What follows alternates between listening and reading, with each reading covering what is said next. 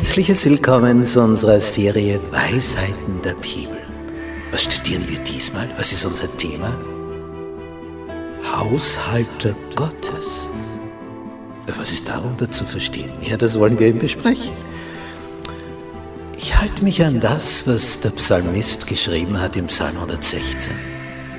Wie soll ich dem Herrn vergelten all die Wohltaten, die er an mir tut? Und darüber wollen wir uns Gedanken machen. Wir halten so viele Segnungen von ihm. Wir haben das Leben von ihm bekommen. Wie kann ich ihm etwas zurückgeben? Wodurch? Wie? Auf welche Art und Weise?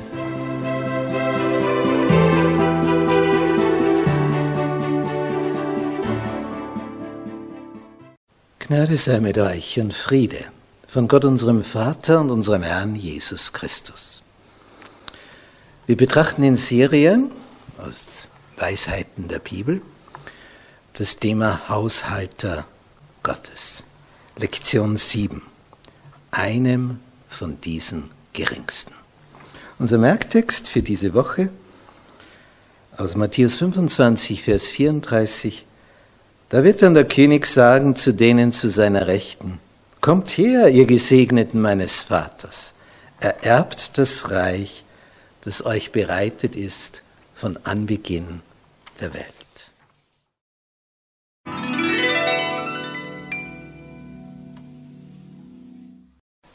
Das Leben und der Dienst Jesu.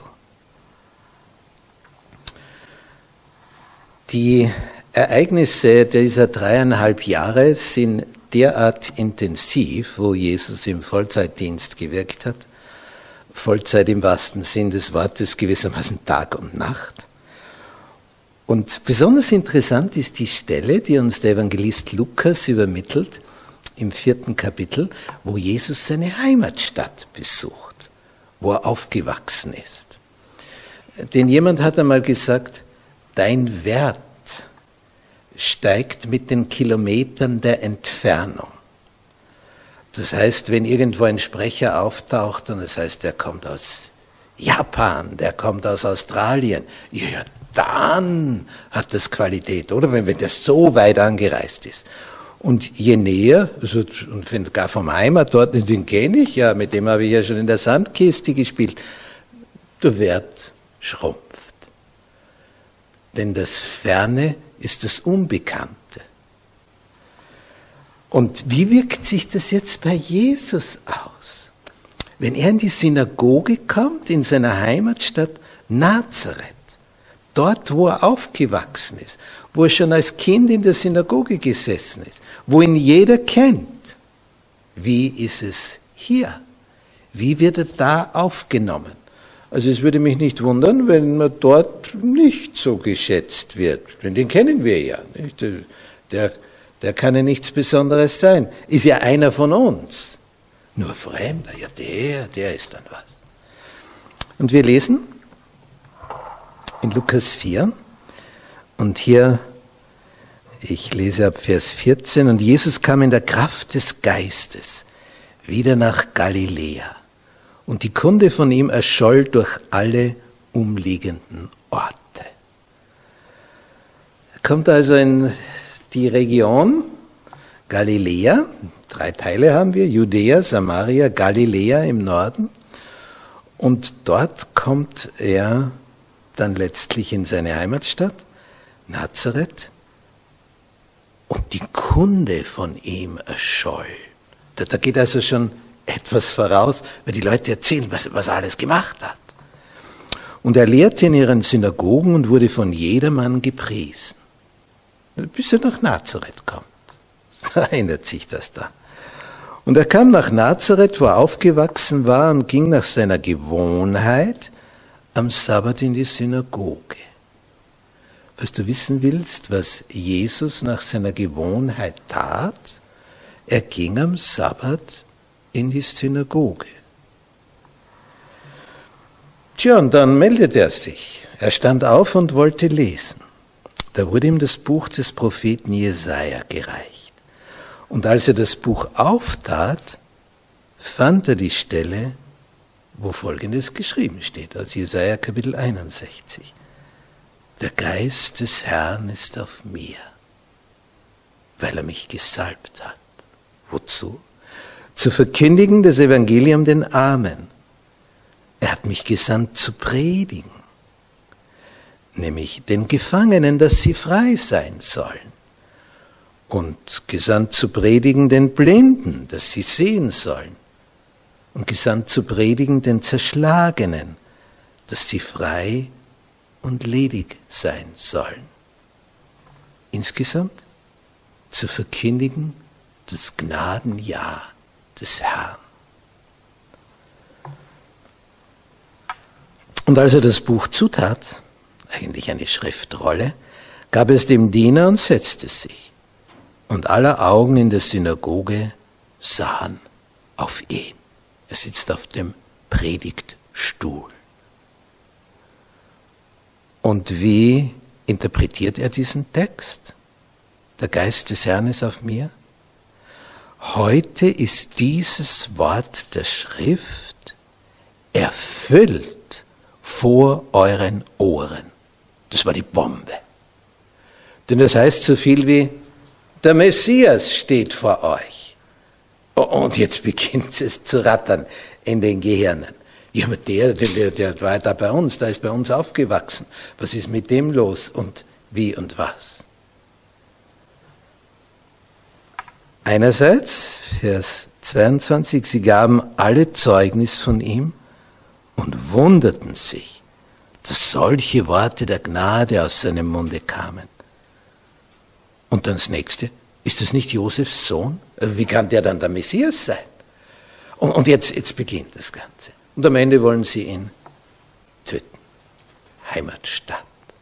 Aber es misslingt, weil Jesus geht einfach mitten durch sie hindurch.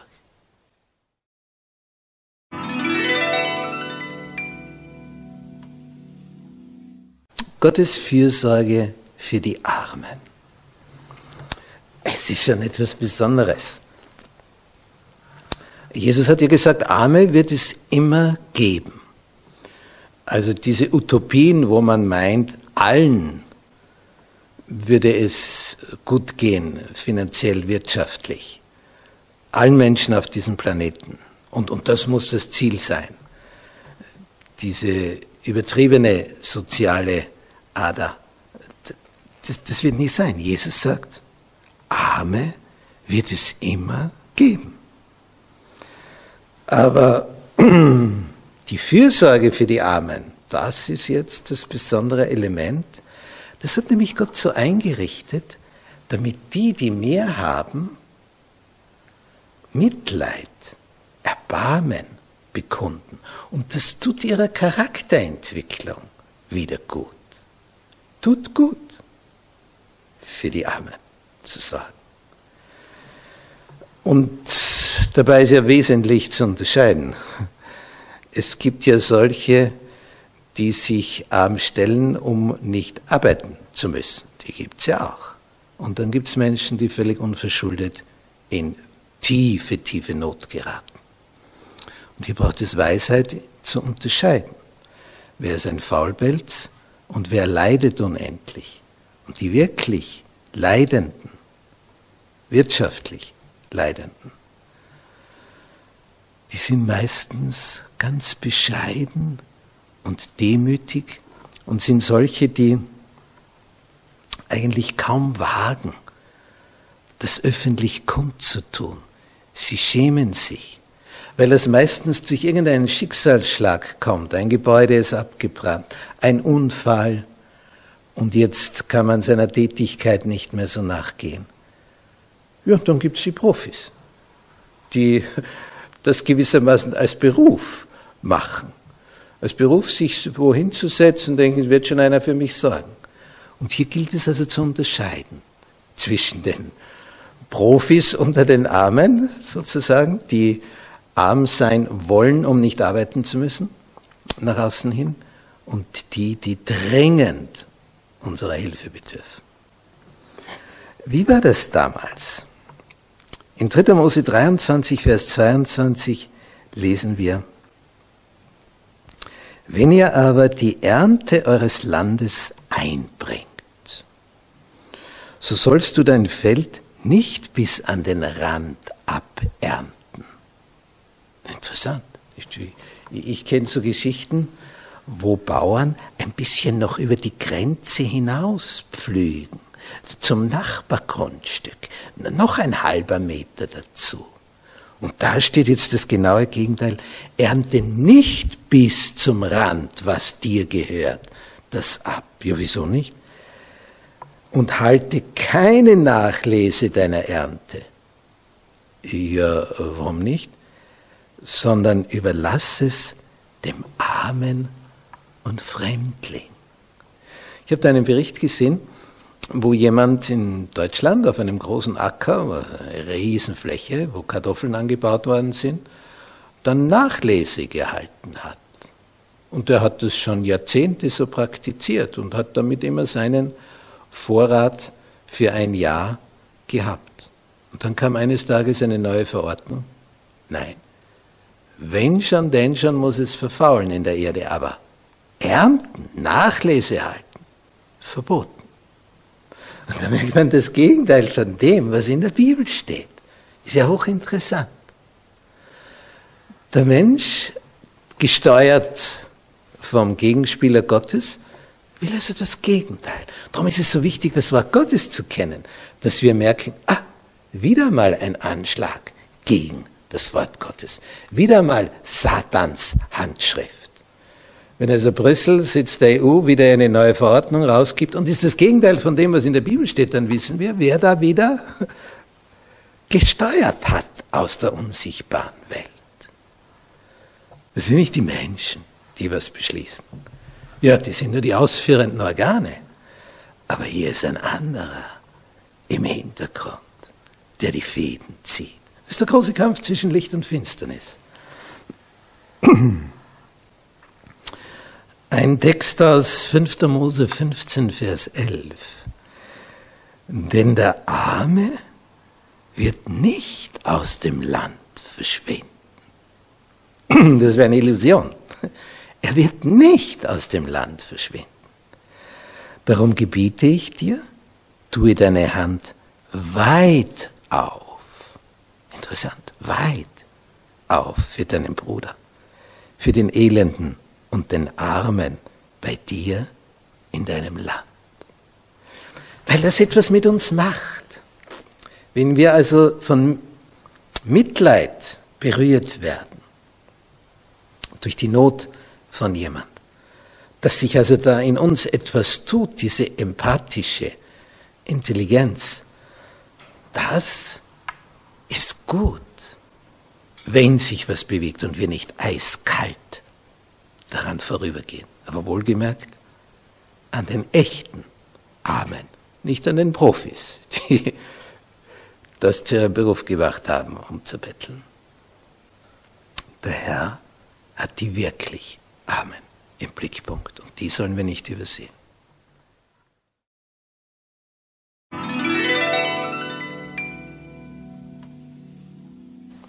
Der reiche Jüngling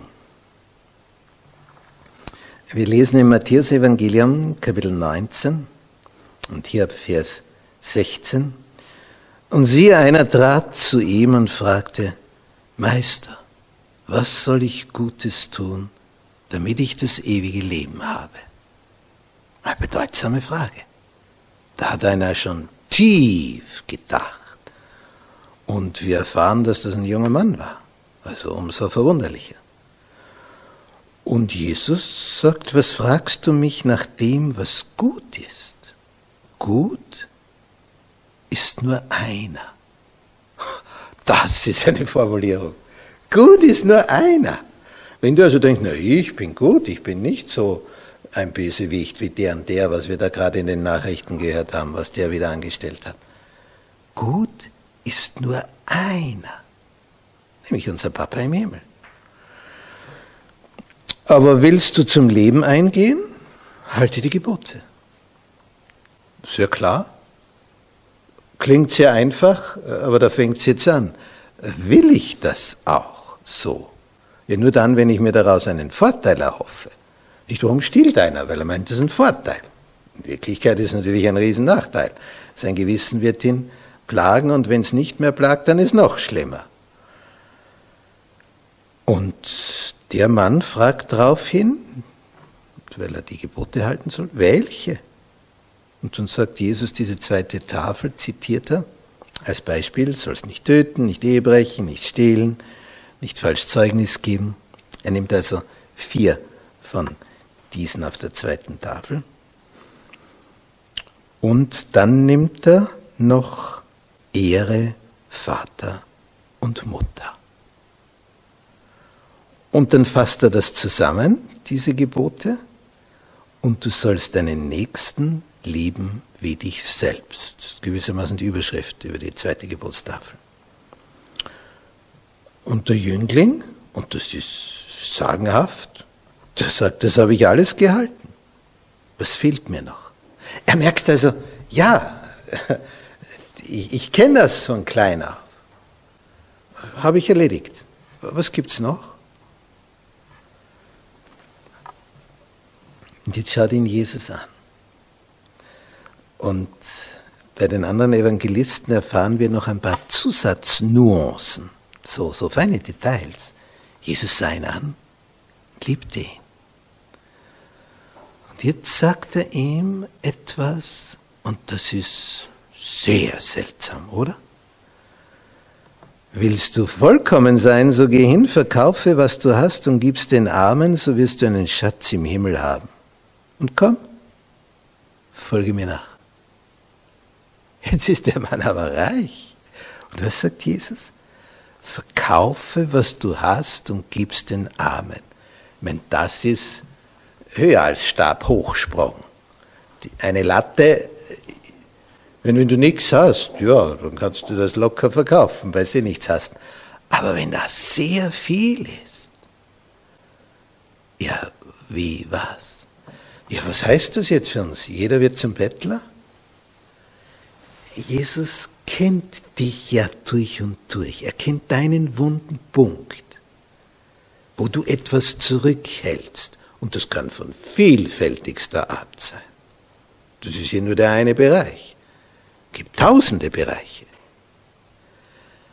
Aber es gibt einen Punkt in deinem Leben, wo du sagst, na das, das, da, da ist Stopp. Also da hört sich das Ganze bei mir auf.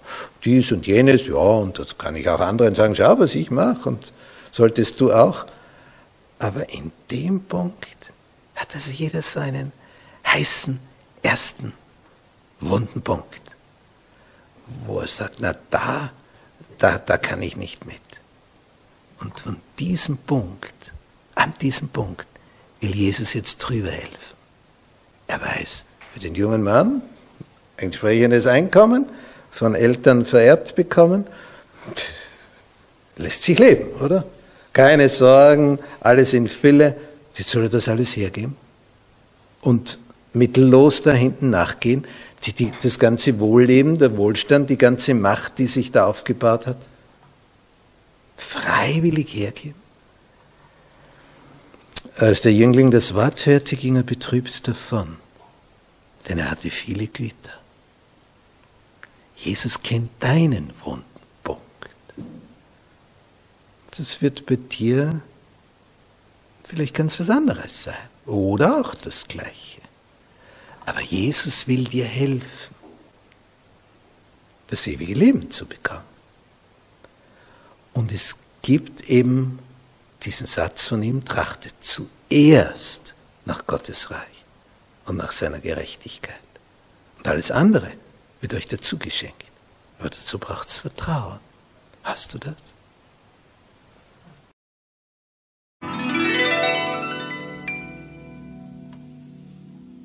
Zachäus. Also die zwei, der reiche Jüngling und also ein junger Oberster und Zachäus, die sind ein Gegensatzpaar ohnegleichen. Der eine ist reich und der andere. Was ist da jetzt der Gegensatz? Tja, das ist jetzt, wie sie auf Jesus reagieren. Da kommt der Gegensatz. In Bezug auf Reichtum sind sie Zwillinge. Jeder ist superreich. Der eine ist sogar ein Oberzöllner. Also die Zöllner, die sind schon gut angesiedelt finanziell. Und der Oberzöllner ist also in der nächsthöheren Liga zu Hause. Er hat ein feines Haus. Und seine wirtschaftliche Situation unterscheidet sich wesentlich von der Situation der Masse. Aber glücklich ist er nicht geworden. Das ahnen ja die wenigsten. Sie sagen, ja, Geld macht glücklich. Tja, wenn es so wäre. Und bei Zachäus wird es sichtbar. Das ganze feine Einkommen kann nicht den Durst seiner Seele stillen. Nicht, dass es nicht bequem wäre und angenehm wäre. Aber der Mensch hungert nach viel, viel mehr. Und diesen Durst der Seele kann nicht Geld stillen. Es ist nämlich der Durst nach Beziehung, nach Liebe. Und zwar nach dieser Liebesbeziehung zu dem, der dich geschaffen hat. Nur das kann den Durst der Seele stillen. Darum wechseln ja so viele Menschen ihre, ihren Beziehungspartner, weil der Durst der Seele nicht gestillt wird. Und sie meinen, es liegt immer nur an dem Menschen. es gibt den Menschen nicht, der diesen tiefen Durst stillen kann. Weil das ein Durst nach mehr ist, was über einen Menschen hinausgeht. Und das hat Zachäus verspürt. Er merkt, wem geht es so wie mir? Wer, wer hat noch so viel wirtschaftlich, finanziell gesehen? Er ist ja ganz, ganz oben. Aber der Durst, der Durst der Seele bleibt. Und als er Jesus reden hört und handeln sieht, da merkt er, ja, das ist es, das ist es. Und wir lesen, dass er also in dieser Stadt Jericho war. Und in Vers 3 steht in Lukas 19, er begehrte Jesus zu sehen, wer er wäre. Ah, nicht in der Bibel steht, du sollst nicht begehren. Was? Ja, deines Nächsten. Gut, was der so alles hat, deines Nächsten Frau und so weiter und so fort. Und die römische Kirche hat das dann auf zwei Gebote ausgedehnt, weil sie eins hinausgeworfen hat. Nämlich man soll keine Statuen errichten. Das wollte man aber weiterhin, also hat man das weggelassen und dafür aus dem Zehnten ein Neuntes und Zehntes gemacht. Hat diese ganzen Bereiche auf zwei Gebote aufgeteilt. Aber hier begehrt einer, Jesus zu sehen. Ist dieses Begehren erlaubt? Das ist das Begehren, auf das es ankommt. Das Begehren nach einer Liebesbeziehung zu Jesus. Er begehrte Jesus zu sehen, wer er wäre. Wenn du so unterwegs bist, dann bist du auf dem richtigen Dampfer. Er begehrte Jesus zu sehen, wer er wäre. Diese Sehnsucht wird gestillt werden. Er hatte nur das Problem, dass er ein bisschen klein geraten war. Wir, wir ahnen nicht, was das für Menschen heißt, die nicht so eine normale Größe oder eine Übergröße haben. Du hast immer den Eindruck, die anderen schauen auf mich herab. Ist ja ganz natürlich. Und das musst du einmal ein ganzes Leben durchhalten. Das kann ja einer, der ganz groß ist, sich ja nicht vorstellen, wie das ist dieses Ereignis, Jesus kommt und diese Sehnsucht, ich will ihn sehen, ich, ich will näher zu ihm, ich, ich will ihn kennenlernen. Das ist so tief, dass Zachäus erfinderisch wird und sieht, aha, da kommt er durch, und dann ist er vorausschauend unterwegs, klettert auf einen Baum und schaut von oben sich das Ganze an, damit, damit er nichts versäumt. Und dann kommt Jesus mit der Masse der Menschen daher. Massen von Menschen. Die, die kommen kaum durch. Und plötzlich stoppt Jesus. Genau unter dem Baum. Und schaut hinauf. Und sagt, Zachäus. Na nu, der, der weiß, wie der heißt. Ja, er weiß, wie du heißt. weil du kostbar bist in seinen Augen. Er kennt dich mit Namen. Jeden einzelnen Menschen auf diesem Planeten. Ich, ich vergesse oft Namen. Ich merke mir zwar Gesichter, dass ich weiß, dieses Gesicht habe ich schon irgendwo gesehen. Aber wo und wer das jetzt gerade ist, das ist dem Gedächtnis entschwunden. Nicht, wenn da ein paar hundert vor dir sitzen und dann gehst du wieder weiter nach einem Tag. Aber Jesus kennt dich. Millionen, Milliarden. Er kennt dich mit Namen. Du bist ihm wichtig. Er liebt dich. Und als Jesus sagt, Zachäus, ich möchte dein Gast sein, bei dir möchte ich einkehren, da haben ja viele schon gedacht, hm, nicht? Ich würde sagen, naja, der Bürgermeister des Ortes oder der Oberbürgermeister, um bei Zachäus als Oberzöllner zu bleiben. Aber dennoch geht Jesus zu einem, den die anderen verachten. Und der ist in seiner Freude so durcheinander. Wir lesen in Vers 8, wo er sagt, er trat vor den Herrn, siehe Herr, die Hälfte von meinem Besitz gebe ich den Armen. Das ist viel. Und wenn ich jemanden betrogen habe, gebe ich es vierfach zurück. Ja, dann wird nicht mehr viel übrig bleiben, oder? Und Jesus sagt zu ihm, heute ist diesem Hause Heil widerfahren. Denn auch er ist Abrahams Sohn. Denn äh, der Menschensohn ist gekommen zu suchen und selig zu machen, das heißt zu retten, was verloren ist. Wie schön, dass es Jesus gibt.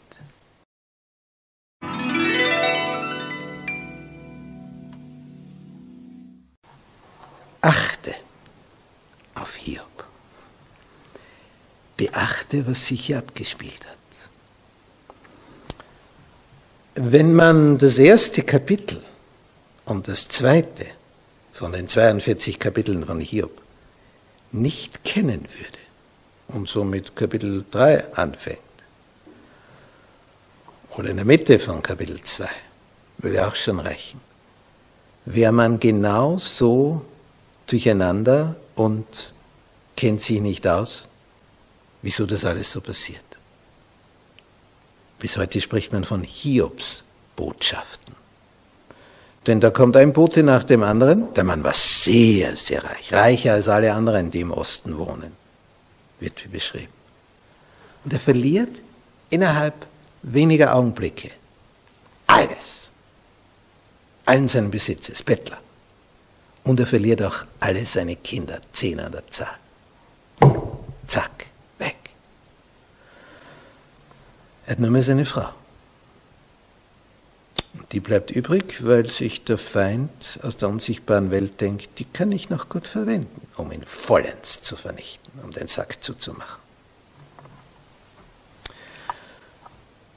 Als dann der Vorhang in die Höhe geht und wir dahinter blicken, warum das alles so kommt, dann merkt man, da ist ein Kampf zwischen Christus und Satan.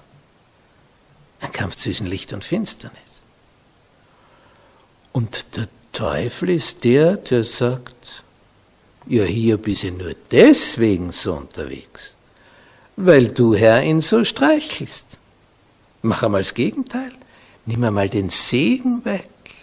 Lass mich mal ran an den Mann. Ich wüsste schon, was ich machen muss, dass der Gott ins Angesicht absagt, weil er alles verliert. Gott, und das ist das Außergewöhnliche, sagt, du darfst ihn heimsuchen. Da wird es einem unheimlich. Der darf. Der darf, der Böse. Der darf über Hiob herfallen. Und den quälen bis zum geht nicht mehr. Stufe 2, dass er dann auch noch schwer krank wird. Äh, also was, was soll noch passieren? Da ist der Tod ja besser. Und darum sagt auch die Ehefrau, jetzt ist Zeit, bring dich um. Aber Hiob sagt, du redest wie, wie, wie Frauen, die nicht ganz klar im Kopf sind. Habe ich das Gute angenommen von Gott? Habe ich mich nicht beschwert? Nehme ich auch das andere an. Aber er kommt natürlich mit der Zeit in tiefe, tiefe Nachdenkaktionen, wo er sich fragt, warum, warum, warum, warum? Und jeder hat in seinem Leben solche Zeiten. Also warum widerfährt mir das? Das ist nicht so einfach wegzustecken. Wenn der Segen reichlich fließt, ist ja die Frage meistens nicht so schnell im Raum. Sie sagen, oh Herr, warum kriege ich das alles von dir? Aber wenn es auf einmal anders ist, dann fragen wir, warum nicht mehr wie vorher?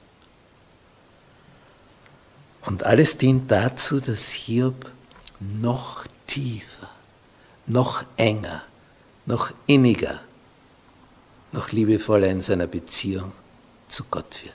Sodass er am Ende dann sagt, im letzten Kapitel, ich hatte von dir nur vom Hörensagen vernommen, aber nun hat mein Auge dich gesehen. Was will er damit sagen?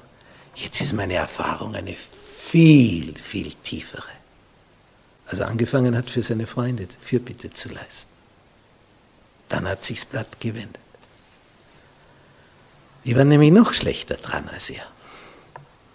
Nicht wirtschaftlich und nicht was die Krankheit betrifft, aber in Bezug auf Erkenntnis. Und hinterher bekommt das Doppelte Materielle von vorher und wieder zehn Kinder. Ist ja für Gott eine Kleinigkeit, wenn er will.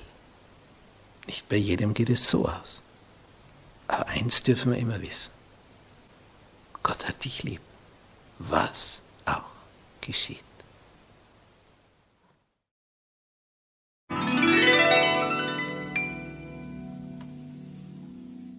Zusammenfassung. Ich gebe den Blick frei auf unser Foto hier. Klassische Großstadtsituation. Alle hasten, eilen, muss ja shoppen, einkaufen für den täglichen Bedarf. Wir sind ja normalerweise keine Bauern mehr, also wir brauchen etwas zum Essen und dann brauchen wir, was wir eigentlich nicht brauchen, oder? Aber es ist halt da und wenn das Geld da ist und die Angebote da sind, dann wird eben geshoppt, auch wenn sich's dann zu Hause aufstaut in unseren vier Wänden. Ja, und dann gibt es die anderen, die haben alles, was sie haben, in einem Müllsack. Und dann steht das berühmte Körbchen davor. Jesus sagt, die Armen werden nicht verschwinden. Wobei wir jetzt da noch gar nicht wissen, ist das ein Profi unter den Armen, der das immer so macht, weil er dann nicht arbeiten muss und trotzdem gut leben kann? Oder ist er wirklich in Not? Das merkt man auch oft daran, dass man nicht Geld gibt, was dann nur in Schnaps oder Drogen umgesetzt wird, sondern wenn man etwas zum Essen jemand ich habe schon erlebt, wie der Betreffende, wenn ich um die Ecke war, ich aber das Ganze überprüft habe, was jetzt geschieht aus dem Hintergrund, gesehen habe, wie das dann entsorgt wird, das Essen einfach weggeworfen. Gibt's auch. Sollen wir deswegen nichts geben? Die Armen werden nicht verschwinden. Die echten Armen nicht und die unechten Armen mit Unrecht meine ich jetzt die, die nicht arm sein müssten, aber arm sein wollen. Sie werden nicht verschwinden, weil sich etwas dadurch in uns bewegen soll. Und es ist gut, wenn man hier in dieser Hinsicht einen neuen Blick bekommt. Ich musste einmal in einer österreichischen Hauptstadt, in Tirol, in Innsbruck, jeden Tag über den wichtigsten Platz gehen, dort beim Goldenen Dachel. Das ist so das sehenswerte Objekt. Da konnte ich jeden Tag die Futterapparate klicken hören von den japanischen Touristen, die da kurz gelandet sind. Eine Stunde Aufenthalt, so nach der Devise, in einem Monat sehen wir alles in Europa, jeden Tag eine neue Hauptstadt. Und da hat er geklickt, geklickt und oh und ah und da wurde das angeschaut. Und ich gehe da jedes Mal vorbei, aber das war nicht das Einzige, was ich jeden Tag sah. Es gab natürlich auch solche, die sich gedacht haben, viele Touristen, das ist eine Gelegenheit. Und was mir aufgefallen ist, all diese Bettelnden steuerten auf mich zu. Und dann habe ich mir mal umgeblickt und habe gemerkt, wieso kommen die alle zu mir? Das gibt ja noch viele andere Menschen. Warum steuern die auf mich zu? Was, was, was tue ich, dass das so ist? Ich muss irgendetwas von mir auslösen in mir, dass das so geschieht. Das war jeden Tag das Gleiche, bis ich gemerkt habe, ah, das ist der Auslöser. Der Bettelnde sucht den Blickkontakt. Und mich haben die interessiert. Was sind das für Leute? Ist das ein echter Bettler, ein unechter? Sehe ich den jeden Tag dort professionell betteln? Ist da jemand neuer drunter? Und dann habe ich begriffen, durch den Blickkontakt, die suchen ja Kontakt mit den Augen zu jemand. Und wenn sie einer anschaut, gehen sie auf den zu. Das war also der Punkt, der Blickkontakt. Und damals ging mir auf, so einen Blickkontakt bräuchten wir auch zu unserem Herrn. Dass wir ihn suchen. Wo ist er? Was hat er mir zu sagen? Wenn wir so eine Sehnsucht nach Blickkontakt hätten wie die Bettelnden, dass sie wer anschaut, weil in dem Moment, wo sie wer anschaut, wissen sie, ah, da interessiert sich jemand für mich. Und darum gehen sie auf dich zu. Probier das einmal aus. Die, die genießen das, wenn sie jemand anschaut, weil die meisten versuchen eben diesen Blickkontakt zu vermeiden. Ja, das ist irgendwie, ja, das ist eilig und du willst noch das und das erledigen und es kommt jetzt nicht auf diesen Euro drauf an, aber äh, es ist einfach, ja, der nicht da sitzt, ist mir lieber, so nach der Devise. Und Jesus sagt, die werden nicht verschwinden, weil sich in uns etwas bewegen soll. Das ist das Ziel.